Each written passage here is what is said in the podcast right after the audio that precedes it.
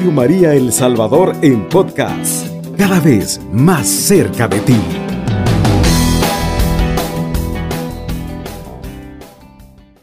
Y el objetivo de este tema es profundizar en el misterio de Dios, analizando las relaciones intratrinitarias reveladas en la persona de Jesucristo. Dado que Dios es infinito, ningún intelecto creado, por más dotado que esté, puede penetrar en su insondable profundidad. Es decir, es imposible que la inteligencia humana logre comprender en toda su totalidad el misterio de Dios, el misterio divino. Se cuenta que mientras San Agustín se encontraba preparándose para dar una enseñanza sobre el misterio de la Trinidad, le pareció estar caminando en la playa frente a un mar inmenso. Vio de repente a un niño que se distraía recogiendo agua del mar con una concha de caracol, que luego vaciaba en un hoyito cavado en la arena. Al preguntarle a San Agustín el propósito de su acción, el niño le respondió que estaba tratando de vaciar el mar en el hoyito. San Agustín, por supuesto, se dio cuenta que era absurdo lo que el niño pretendía hacer. Entonces le dijo al niño, pero estás tratando de hacer una cosa imposible. Y el niño le respondió, esto no es más imposible de lo que es para ti meter el misterio de la Santísima Trinidad en tu cabeza. Y en diciendo esto, el niño desapareció. Ciertamente no podemos llegar a agotar con la razón humana el insondable misterio divino, aún en la participación de la visión beatífica, es decir, aún en la gloria, cuando estemos delante de Dios, será imposible llegar a conocer el misterio de Dios en plenitud. Sin embargo, dice dice San Juan Pablo II. Sin embargo, este misterio que nos supera infinitamente es también la realidad más cercana a nosotros, porque está en las fuentes de nuestro ser. En efecto, en Dios vivimos, nos movemos y existimos, según Hechos 17:28. Y a las tres personas divinas se aplica lo que San Agustín dice de Dios es más íntimo a mí que yo mismo.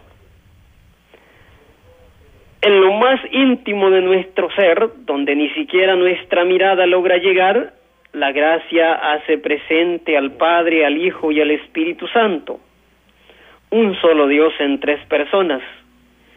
El misterio de la Trinidad, lejos de ser una árida verdad entregada al entendimiento, es vida que nos habita y nos sostiene, culmina diciendo el Papa.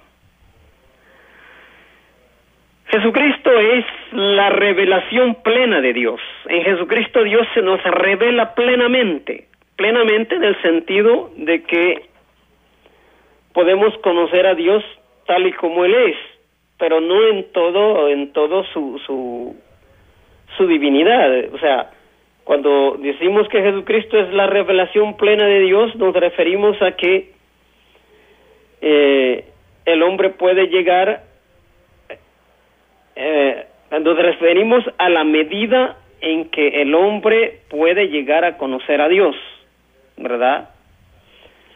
Este gran misterio de Dios se nos ha revelado en la persona de, de su Hijo Jesucristo pues Dios por iniciativa propia ha tenido a bien darse a conocer a los hombres en la medida en que la razón humana es capaz de comprenderlo, valiéndose de una pedagogía adecuada a nuestro modo de conocer. Dios no puede revelársenos de una manera distinta o fuera del orden en que los seres humanos comprendemos las cosas. Por medio de su Hijo Jesucristo, Dios ha mostrado su amor condescendiente, abajándose a nuestra condición para hablarnos en lenguaje humano, según Hebreos 1, 1, 2. En efecto, Cristo nos revela que la vida divina es comunión trinitaria, que es Padre, es Hijo y es Espíritu Santo, y que viven en perfecta intercomunicación de amor el misterio supremo de la unidad es Dios. De allí procede todo amor y toda comunión para grandeza y dignidad de la existencia humana. Si la palabra pertenece a la esfera de Dios o es algo propio de Dios, esto significa que Dios no es una individualidad, aunque soberana y totalmente sea otra persona, cerrada en el no es una individual, individualidad cerrada en sí misma, sino un ser que es fuerza de expresión de sí mismo, dualidad en lo único y como tal fuente de relación vuelto hacia un tú que es el hombre al cual él mismo se ha dado a conocer. Entre los escritos del Nuevo Testamento se suele atribuir al, apóstol San Juan la comprensión más clara, clara del misterio trinitario. Son múltiples y variadas en sus escritos las maneras en que se refiere a la íntima comunión de vida y amor que existe entre el Padre y el Hijo. Este misterio tan sublime, San Juan lo define en una fórmula concisa, pero de muy profunda significación. Dios es amor, nos va a decir el apóstol en su primera carta, en el capítulo 4, versículo 8. Esta definición abre el horizonte para una comprensión del íntimo misterio de Dios considerando que el amor es el valor y la perfección más alta del ser humano, al cual el ser humano está llamado. Y en tanto que Dios es amor, las relaciones intratrinitarias están informadas por el amor en plenitud. Cuando, no, cuando decimos relaciones intratrinitarias nos referimos a Dios Padre, Dios Hijo y Dios Espíritu Santo. El punto de partida de dicha comprensión es la estructura dual y el dinamismo recíproco que hace posible el amor entre dos personas humanas. Podemos partir de, un ejemplo humano, aplicando eh, luego análogamente a las tres personas divinas, lo que nos permite obtener una imagen de la comunión trinitaria. Veamos el punto. El amor verdadero solo puede ser posible entre dos personas que se aman recíprocamente. El, verdadero amor solo se puede realizar entre dos personas que se aman recíprocamente porque son semejantes el uno al otro. Si se ama a alguien que no puede corresponder en la misma forma y en la misma medida, el amor está incompleto y es imperfecto. O sea, el amor no puede hacerse realidad, por ejemplo, entre un ser humano y su mascota. La persona puede sentir amor por su mascota, eso es eh, eh, inobjetable. Pero no puede, la mascota no puede corresponderle a él en la misma medida y en la misma forma a ese amor, porque no está a su misma altura. La estructura del amor exige que haya una amante y un amado que estén al mismo nivel o que participen de la misma naturaleza. El amor consiste en que el amante ame al amado por ser quien es. esto es, por ser persona, mediante un amor de predilección que exalta y dignifica la existencia del amado, se ama a la otra persona con un amor de predilección por el cual el otro es exaltado y dignificado en su condición de persona. El amor es una manera suprema de valorar al otro. El amor del amante se recrea exaltando la existencia del amado. Si no se ama al otro en la medida que exige su dignidad, es lo mismo que negar su condición de persona y poner en riesgo su integridad. El amor es un acto de autodonación personal recíproco. Se trata pues de una dialéctica interpersonal entre un yo y un tú que se corresponden y se planifican recíprocamente. La individualidad personal que distingue a uno y a otro es el fundamento de la entrega recíproca y sobre esta base se edifica la comunión de personas. Antes de irnos a la pausa, quiero, quiero eh, explicar un poco esto, ¿verdad? El amor es un acto de autodonación personal recíproco, o sea, el amor de los dos que se aman tiene que ser un acto de autodonación, cada quien se dona al otro recíprocamente, es una donación la que se hace mediante el amor. ¿verdad? Se trata de una dialéctica interpersonal entre un yo y un tú que se corresponden y se planifican. Ambos se planifican como personas recíprocamente. La individualidad personal que distingue a cada uno es el fundamento de la entrega y sobre esta base se edifica la comunión de personas. Vamos a la pausa, ya volvemos con ustedes. Radio María El Salvador, 107.3 FM, 24 horas.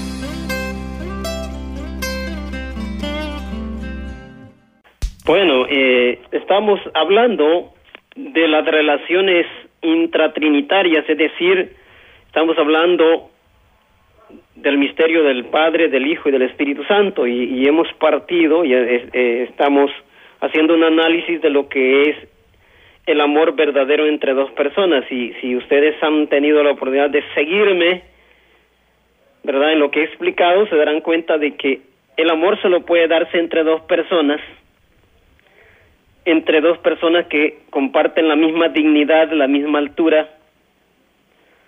Y ese amor, para que sea perfecto, tiene que ser un amor de autoentrega recíproca, por el cual el otro es valorado como persona en su dignidad.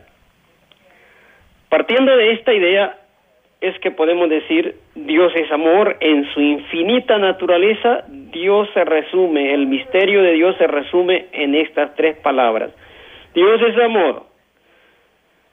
Y es un misterio divino que está constituido por un amante personal, un amante personal que es el Padre, y un amado personal que también es el Hijo y amándose ambos recíprocamente realizan el amor pleno y la comunión perfecta. El amor de Dios, eh, en cuanto que Dios es amor, ese amor debe de comprenderse en toda su plenitud, ¿verdad? Dios realiza el amor en toda su plenitud, no podemos ni siquiera imaginarnos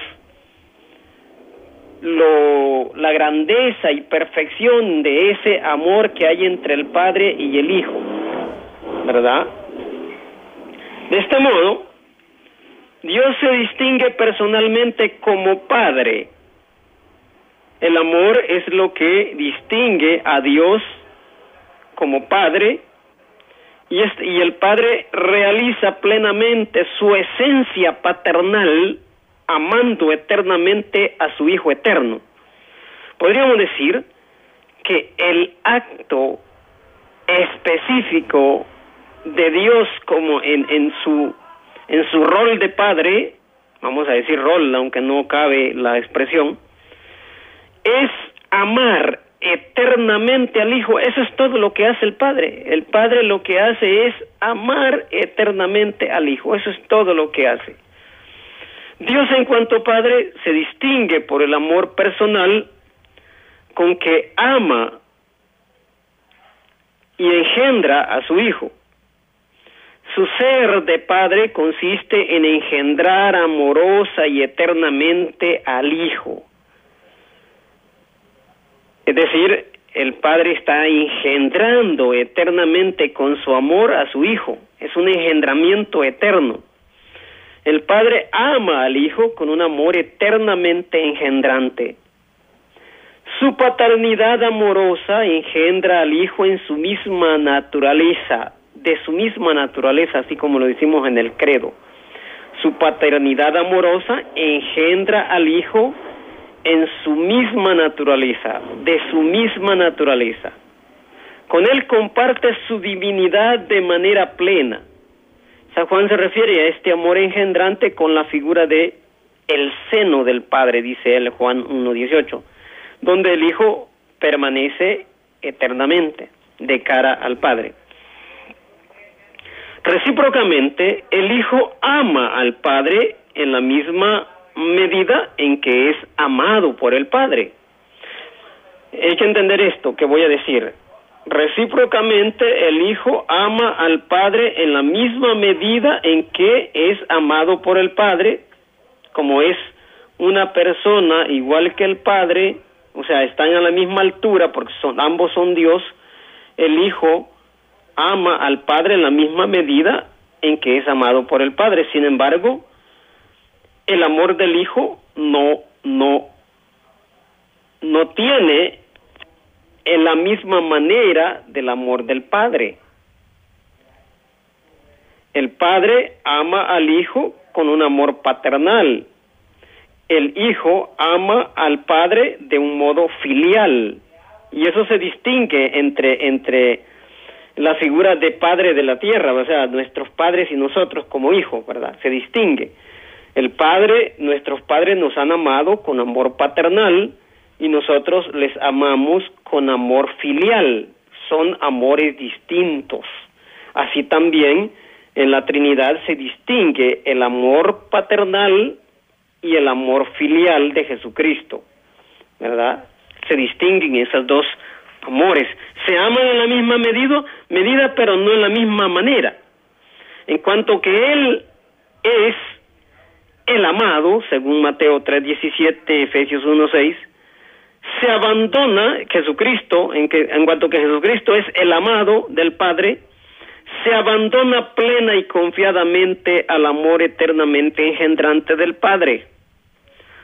Así como un niño se abandona confiadamente al amor del Padre, a los cuidados del Padre, así también Jesucristo se abandona al amor engendrante del Padre. Su ser hijo consiste en ese abandono filial al amor inagotable del Padre. El amor del Padre engendra eternamente al Hijo y el Hijo recibe ese amor engendrante en condición de Hijo engendrado eternamente por el Padre. esto es importante, ¿verdad? Jesucristo se deja matar por nosotros, confiado en que el amor del Padre no lo abandonará en la tumba, ¿verdad? Y así sucede de que Dios lo resucita de entre los, muertos, lo vuelve a engendrar, así, eh, eh, por eso San Pablo habla de el primogénito, de, que Jesús es el primogénito de entre los muertos, el primer engendrado de entre los muertos, es lo que quiere decir San Pablo. Dios lo ha vuelto a engendrar, ¿verdad? Haciéndolo resucitando de entre los muertos.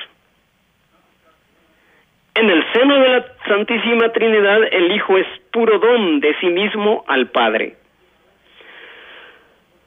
Como puede verse, la esencia del ser de Dios, que es el amor, exige necesariamente la distinción de personas y de relaciones.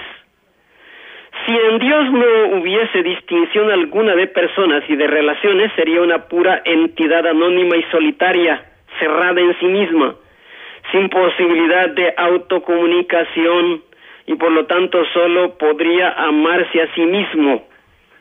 Y eso sería un puro egoísmo, porque la suprema imperfección, porque el amor que solo se ama a sí mismo es egoísmo puro. Si Dios fuera una entidad solitaria, entonces sería un amor encerrado en sí mismo, un puro egoísmo que no podría eh, darse en donación. El Dios de la fe se caracteriza fundamentalmente por la categoría de la relación. La suprema posibilidad del ser no es la de poder vivir aislado, la de necesitarse solo a sí mismo y la de subsistir en sí mismo. La suprema forma de ser lleva aparejada la relación. Dios es relación, es son eh, las tres relaciones intratrinitarias, Padre, Hijo y Espíritu Santo. Y de ese modo, eh, esas tres relaciones son las que eh, realizan el amor.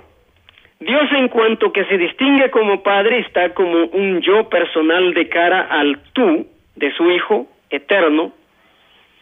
Dios en cuanto que se distingue como Hijo está como un yo personal de cara al tú del Padre. Ahora bien, más allá de la distinción individual, Dios en su intimidad es plena comunión de personas en la que no hay fisuras. El yo del Padre contiene en sí mismo el tú del Hijo y el yo del Hijo contiene en sí mismo el tú del Padre.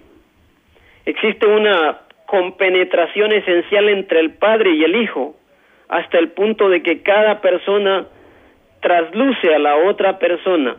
Eh, o sea, en cada uno podemos encontrar a la otra persona. En el Padre también encontramos al Hijo, en el Hijo encontramos al Padre. Esto es lo que Jesús quiere dar a entender en la siguiente conversación con Felipe. Le dice Felipe, Señor, muéstranos al Padre y nos basta. Le dice Jesús, tanto tiempo hace que estoy con ustedes y no me conoces, Felipe. El que me ha visto a mí ha visto al Padre.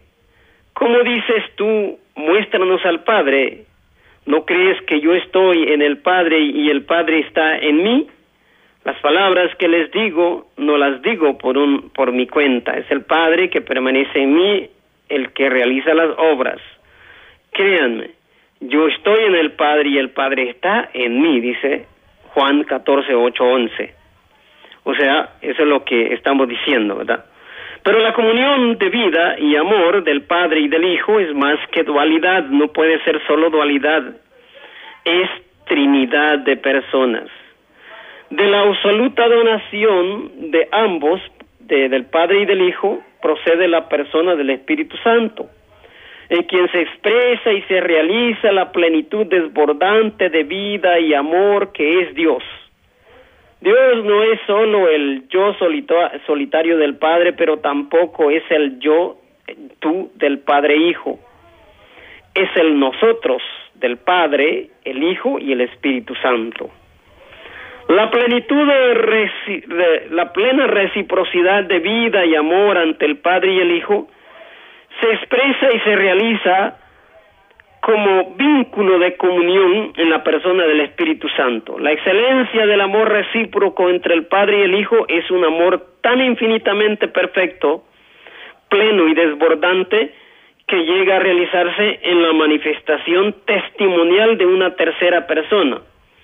El Espíritu Santo constituye el vínculo paterno filial que existe entre el Padre y el Hijo, y Él es también su expresión más plena afirma San Agustín, según las Sagradas Escrituras, este espíritu no lo es del Padre solo o del Hijo solo, sino de ambos.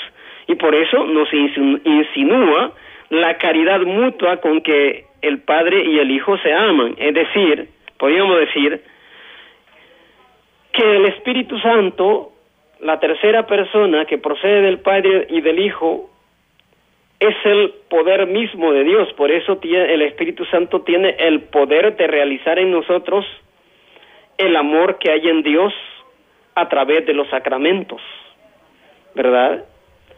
Si nos damos cuenta, en los sacramentos es el Espíritu Santo el que actúa, porque es el poder mismo de Dios, el amor mismo de Dios, actuando en nosotros a través de los sacramentos. En todos los sacramentos actúa, el, el principal actor es el Espíritu Santo. Dios en sus actos adintra, actúa necesariamente. El Padre necesariamente tiene que engendrar al Hijo y con la misma necesidad tiene que proceder del amor del Padre y del Hijo, el Espíritu Santo. La comunión trinitaria es también comunión en el obrar. Creación y salvación son obras conjuntas de las tres personas divinas. No obstante, cada una de ellas actúa en una forma peculiar que la distingue de, la, de las otras, ¿verdad? O sea, tanto en la creación, en la obra de la creación, como en la, en la obra de la salvación, cada persona divina actúa según su modo de ser, ¿verdad? Según su modo de ser, se distinguen la una de la otra. La dinámica de la donación recíproca entre las tres personas divinas consiste en que cada una de ellas vive para las otras, por las otras y en las otras. Cada persona divina vivifica eternamente a las otras personas a la vez que cada una es vivificada por la vida de las otras personas. Cada persona hace ser a las otras, las hace, podríamos decir, con su amor, las hace, las valoriza, las las planifica, las hace existir, podríamos decir, aunque tal vez no sea esa la, la expresión más correcta. Cada persona divina no puede afirmar en cierto modo la plenitud infinita de su naturaleza, sino produciendo a la otra, a las otras, ¿verdad? O sea, la naturaleza divina se expresa en plenitud en el amor trinitario. Una sola persona el Padre, por ejemplo, no puede expresar todo el amor, ni el Hijo puede expresar todo el amor que es Dios. Solo la Trinidad, la comunión de la Trinidad, de las tres personas, expresa en plenitud el amor divino, ¿verdad? Para las otras personas y entregarse a ellas es la razón de ser de cada una, de cada persona divina. Así se entiende que Jesús afirme, yo vivo por el Padre y también yo estoy en mi Padre y el Padre está en mí. La primera cita, yo vivo por el Padre, Juan 6, 57. La segunda, yo estoy en, en mi Padre y el Padre está en mí, Juan 14, 20. Estas relaciones intratrinitarias pueden describirse así. Como acto de amor engendrante, el amor del Padre origina al Hijo. Su acto de amor consiste en ser eternamente padre para el Hijo, en un autodonarse eternamente como padre al Hijo. Su amor de padre está desbordándose absolutamente hacia el Hijo, como amor eternamente engendrante. Este amor eternamente engendrante es lo que determina al Padre como tal. El Padre ama al Hijo, Juan 3:35. En cuanto acto de amor engendrante, Dios se nos revela como Padre. Bien, hermanos, este, nuevamente tenemos que irnos a la segunda pausa.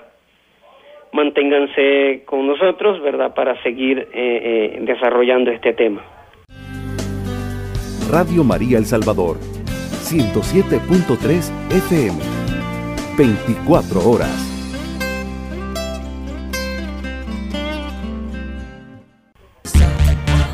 Llámanos al teléfono en cabina 2132 1222. Nuestro conductor espera tus comentarios y preguntas. Comunícate con nosotros enviando tu mensaje de texto o tu nota de voz a nuestro número en WhatsApp 7850 88 20. El Hijo, por su parte, es el acto de amor engendrado por el Padre. Él es el amado por excelencia y quien permanece en el seno del Padre, nos dice Juan 1.18. Su autodonación consiste en entregarse sin medida al Padre y abandonarse plena y confiadamente a su voluntad. Este amor de entrega total del Hijo al Padre es expresado mediante su sacrificio en la cruz. En cuanto acto de amor engendrado, el Hijo vive para cumplir la voluntad del Padre. Mateo 26, podemos confirmar esto, Mateo 26, 42. Del acto de amor recíproco entre el Padre y el Hijo procede el Espíritu Santo como acto de amor que manifiesta plena y verdaderamente el amor engendrante del Padre y el amor engendrado del Hijo. El Espíritu Santo es la manifestación testimonial de la donación recíproca del Padre y del Hijo.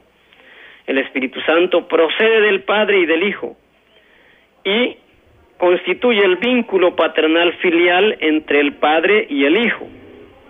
En cuanto recíproca comunicación de amor entre Padre entre el Padre y el Hijo se llama Espíritu Santo.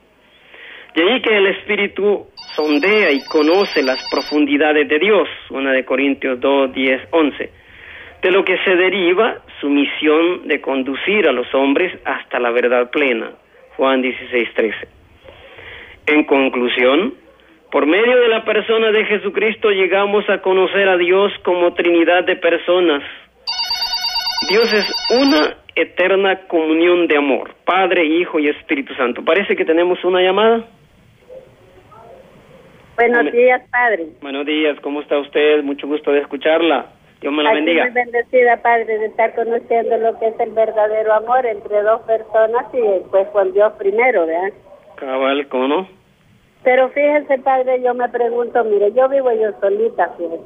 Entonces, y, yo necesito ir con alguien que vaya conmigo a, pues, a un doctor que, que, que, quiero ir, pero resulta que como yo sola no puedo ir porque hasta allá, por, por el puerto, de allá, de, por el aeropuerto. Entonces, padre, yo tengo el día de estar con un dolor así bien raro en la columna, pero yo le digo algo yo ahora lo que he hecho pues es abandonarme en, en los brazos de Dios y decirle, Señor, bueno, que es tu santa voluntad que vaya, usted me va a dar la salida porque estoy trabajando, Padre, le cuento, tengo 65 años, trabajo en una panadería y, como le digo, este pues nadie tiene lugar de ir conmigo y bueno, ahora pues, ahora en este día tomé la oferta del de Dios para decirle, Señor, si es tu santa voluntad que vaya, pues voy a ir, porque la verdad que no puedo ir yo sola. Sí, es una lástima que, que no haya una persona, ¿verdad?, que se ponga disponibilidad suya para llevarla. Es una, diríamos, ¿verdad?, este, eh, es en las cosas que, que muchas veces fallamos los cristianos, ¿verdad?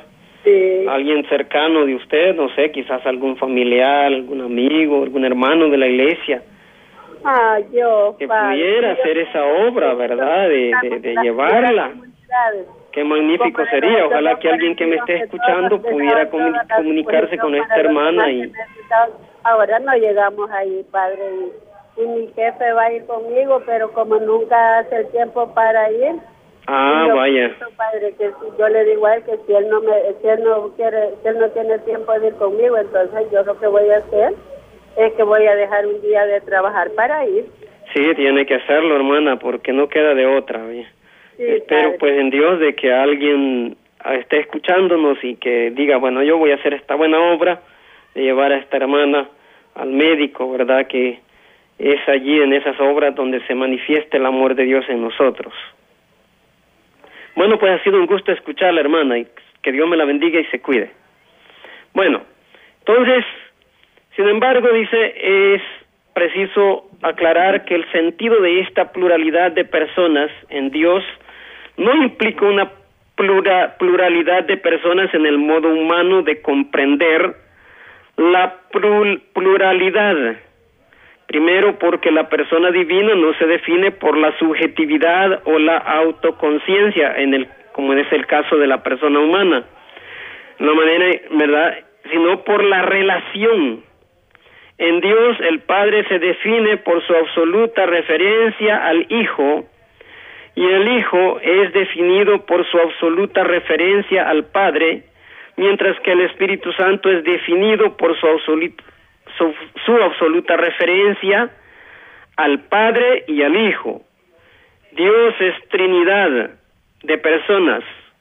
No es, esto que quede bien claro, no es triteísmo, no, no creemos en tres dioses, ¿verdad? Ni el Padre agota la naturaleza de Dios en sí mismo, ni el Hijo agota la naturaleza divina en sí mismo, ni el Espíritu Santo agota la naturaleza divina en sí mismo. ¿Verdad? La naturaleza divina, o sea, Dios en su plenitud es la Santísima Trinidad. La naturaleza de Dios es tres personas, ser tres personas divinas para poder realizar a través de esas tres relaciones el amor del que nos habla San Juan, ¿verdad? Solo siendo tres personas divinas, individuales, que se distinguen personalmente, el amor de Dios llega a su plenitud, se realiza en plenitud. Esto siempre hay que tenerlo bien clarito, ¿verdad? Que no es que, como dicen algunos, que creemos en tres dioses, no. Creemos en un solo Dios, un solo Dios que es Trinidad de personas en una misma esencia. La pluralidad de personas realiza en sentido pleno nuestra idea de comunidad. Y esto es así en cuanto que las tres personas divinas comparten una misma y única naturaleza divina en una perfecta y plena comunión de vida y amor. Bueno, vamos a solamente hacer la reflexión de este día, de este tema, que se llama ¿Quién se lleva al Hijo? Un hombre millonario y su hijo tenían gran pasión por el arte. Poseían en su colección desde pinturas de Picasso hasta Van Gogh. Disfrutaban sentándose y admirando estas obras, pero las circunstancias hicieron que el hijo fuera a la guerra y muriera en batalla mientras rescataba a otro soldado. Cuando el padre recibió la noticia, sufrió profundamente la muerte de su hijo único. Un mes más tarde, antes de Navidad, alguien tocó a la puerta, un joven con un gran paquete en sus manos, y le dijo al padre, Señor, usted no me conoce, pero yo soy el soldado por quien su hijo dio la vida. Yo me encontraba herido y él se acercó con la intención de salvarme cuando de pronto una bala atravesó su pecho, muriendo instantáneamente. Él hablaba muy a menudo de usted y de su amor por el arte. Y extendiendo sus manos le entregó el paquete que llevaba. Yo sé que esto no es mucho. No soy no soy un gran artista, pero creo que a su hijo le hubiera gustado que usted tuviera este regalo. El padre abrió el paquete, era un retrato de su hijo pintado por el joven soldado. Él contempló con profunda admiración la manera en que el soldado había captado y plasmado la personalidad de su hijo en la pintura. El padre estaba tan conmovido por el realismo de la expresión de los ojos que los suyos se llenaron de lágrimas. Le agradeció al joven soldado y ofreció pagarle por el cuadro. Oh, no, señor, le dijo el soldado, yo nunca podría cobrarle con todo lo que hizo su hijo por mí. Acéptelo como un regalo. El padre lo colgó sobre la pared. Cada vez que los visitantes llegaban a su casa les mostraba el retrato de su hijo antes que su famosa colección. Al cabo de pocos años el hombre murió y se anunció una subasta con todas las pinturas que poseía. Muchas personas importantes acudieron con grandes expectativas. Allí sobre la plataforma la, estaba el retrato del hijo presidiendo la subasta. El subastador golpeó con un martillo para dar inicio. Empezando, empezaremos los los remates con este retrato. Este es el hijo del dueño de la colección. ¿Cuánto ofrecen por este retrato? Hubo un gran silencio, entonces una voz dijo, queremos ver las pinturas famosas, olvídense de esa. Sin embargo, el subastador insistió, ¿quién ofrece por esta pintura 100?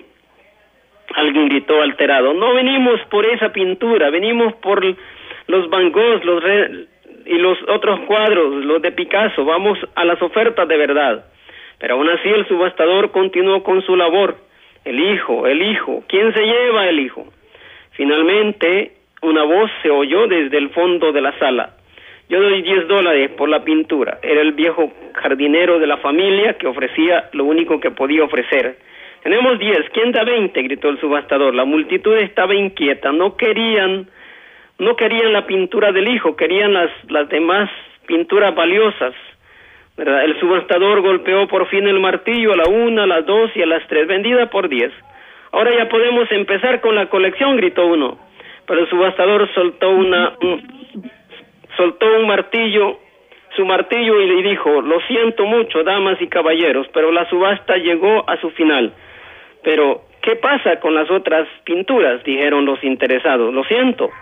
Cuando me llamaron para conducir esta subasta estaba estipulado en el testamento del dueño y yo no tenía permitido revelar esto hasta este momento, que solo la pintura de el hijo sería subastada, aquel que comprara, la comprara, heredaría absolutamente todas las posesiones de este hombre, incluyendo las famosas pinturas.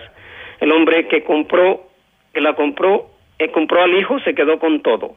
Moraleja, si tú tomas la decisión como el jardinero de quedarte con Jesucristo, con Él tendrás asegurados los bienes eternos que Dios ha prometido cumplir a quienes creen en su Hijo. Radio María El Salvador, 107.3 FM, 24 horas.